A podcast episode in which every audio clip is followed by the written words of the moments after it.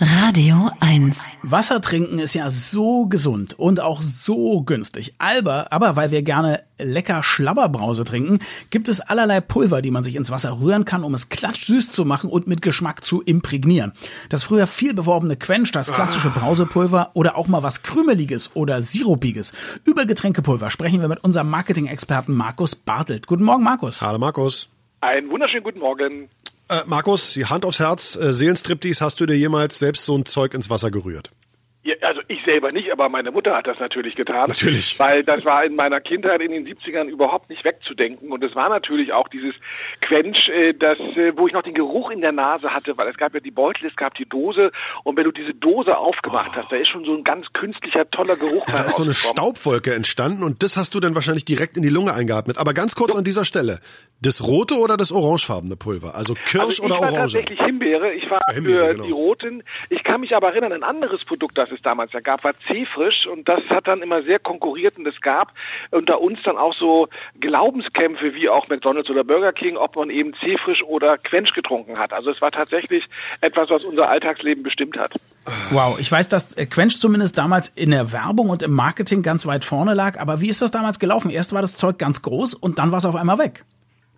Ja, also natürlich darf man dabei nicht vergessen, warum ist es überhaupt groß geworden? Groß geworden ist es, weil es für unsere Eltern relativ simpel war, es vom Supermarkt mitzubringen. Es gab damals noch keine PET-Flaschen, es gab Glasflaschen, die waren schwer zu schleppen, mhm. waren auch teurer natürlich, als so ein paar Beutel oder so eine Dose Quench zu kaufen, die du einfach mit einem Liter Wasser aufgeschüttet hast, umgerührt hast, Eiswürfel rein und du hattest die Sommererfrischung.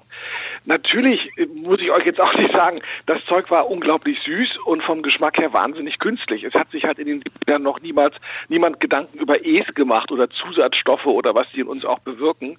Und als dann dieses Gesundheitsbewusstsein so ein bisschen aufgekommen ist und dann auch sagte, Mensch, ist vielleicht doch ein bisschen viel Zucker und vor allen Dingen mit dem beginnenden Mineralwasserboom in den 80er Jahren, ähm, ist das dann aus den Regalen tatsächlich verschwunden, weil es dann den Leuten zu künstlich und zu süß war. Na und außerdem hat man die Pullen eh geschleppt und dann konnte man ja auch gleich richtige Limo schleppen und musste nicht mehr Pulver zufügen. Und es gab die PET-Flaschen, die sind ja auch dann später ah. aufgekommen. Damit wurden die ja auch leichter, was das Schleppen Also angeht. PET war quasi der Quenchkiller. mit ein Stückchen mit auf jeden Fall. Also meine Kinder bestellen sich teilweise von irgendwelchen YouTube-Streamern genau so einen Quatsch sozusagen wie Quench damals, nur dass da irgendwie auch noch was drin ist, was wach macht, Guarana oder so ein Quatsch, riecht noch genauso furchtbar, kostet wahrscheinlich deutlich mehr. Gibt es abgesehen von diesem Special Interest heute überhaupt noch Getränkepulver auf dem Markt? Ähm, na sagen wir so, das Thema Pulver ist ja überhaupt gar nicht weg, denn es gibt jetzt äh, Folgemilchpulver zum Beispiel, mit dem du Milch anrühren kannst für Babys. Es gibt Diätpulver, alles Mögliche, wo du deine Shakes draus machen kannst. Und wir hatten das Thema ja gerade auch im Sportbereich gibt es ja nach wie vor noch das ein oder andere Pulver, was man sich zusammenrühren kann, um dann einen Shake draus zu machen. Also ganz vom, vom Markt sind die nicht. Sie sind halt als Massenprodukt so ein bisschen äh, zurückgetreten. Aber was ihr halt seht, nachdem wir jetzt jahrelang dieses, dieses Wasserthema hatten und man ja auch sagte, okay, schmeckt ein bisschen mineralischer oder so oder so, ähm, dass die Leute jetzt wieder sagen, boah, ich möchte aber doch irgendwie Geschmack haben und Geschmack alleine ist es nicht, sondern mit allen möglichen Pflanzenextrakten und Vitaminen. Natürlich ist es jetzt zuckerfrei, wie sollte es anders sein, aber es ist momentan so ein Lifestyle-Trend-Gag, sich irgendwelche Blöckchen oder Tabletten wieder ins Wasser reinzuschmeißen. Also der Brühwürfel mit Frucht sozusagen. Genau, der gesunde Brühwürfel. mit Frucht. Entschuldigung. ja. Jetzt gibt's ja den absolut krassen Trick, also das gute deutsche Leitungswasser zu nehmen und da einfach ein Scheibchen Zitrone reinzuschmeißen in so eine Karaffe oder so, das hätte ja einen ähnlichen Effekt, oder?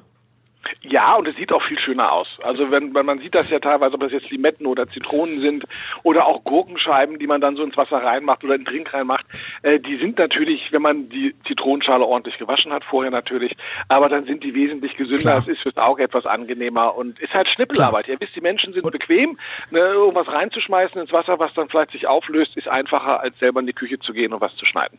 Lass uns noch mal kurz über den großen alten deutschen Klassiker Brausepulver kommen. Oh. Den, den hat man nicht durch Marketingkampagnen groß gemacht und der ist auch immer noch da.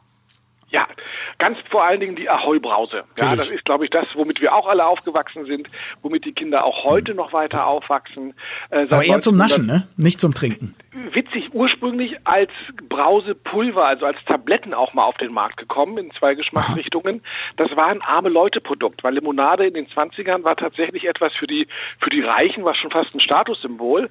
Und damit die Ärmeren eben auch was Süßes trinken können, hat man diese Brausetabletten entwickelt. Und erst fünf, sechs Jahre später ist es dann in dieser Tütchenform als Pulver auf den Markt gekommen. Aber war es in der Tütchenform jemals wirklich dazu gedacht, daraus eine Brause zu mischen oder war das schon immer so ein Kindernaschzeug, Finger anlecken rein, am besten zwölf Mann hoch, dann ist man auch gleich immunisiert gegen alles Mögliche in der Kita?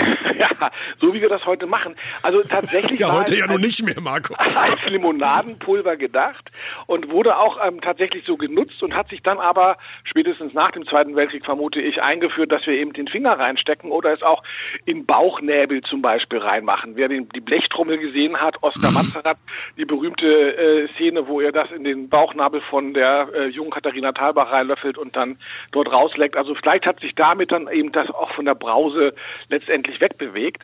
Der Witz ist aber, dass ähm, nachdem der ursprüngliche Hersteller von ähm, Ahoy pleite gegangen ist, 2002, die Marke übernommen wurde von Katjes, Katjes Fassin. Und äh, Katjes hat dann das Produkt sehr stark diversifiziert und erweitert, Kaubonbons und Fruchtgummis mit Brausepulver. Es gab dann mit McFlurry bei McDonald's mit Ahoy Brause, es gibt Joghurt mit Ahoy Brause. Und seit 2017 gibt es tatsächlich Ahoy Brause als Getränk in Dosen. Das heißt, sie haben es wieder den Kreis geschlossen und zurückgeführt zum eigentlichen Produkt. Wenn die junge Katharina Thalbach zu jedem Päckchen ähm, Pulver, was man im Wasser auflösen kann, dazugeliefert würde, dann wären sie wahrscheinlich immer noch ganz weit vorn. So sind sie ein kleiner Modegag, der nicht mehr den Riesenumsatz bringt. Die Pulver, aus, mit denen man süße Getränke aus Wasser macht und ihren Aufstieg und Fall haben wir besprochen mit unserem Marketing-Experten Markus Bartelt. Und mehr zum Thema gibt es wie immer unter seinem Blog www.marketing mit 2k.de. Dankeschön, Markus. Vielen Dank, Markus. Und jetzt Einen schönen das Sonntag noch. Ahoi-Tütchen zur Seite. Es hat laut geknistert im Hintergrund. Ich hab's gehört. Radio 1. Nur für Erwachsene.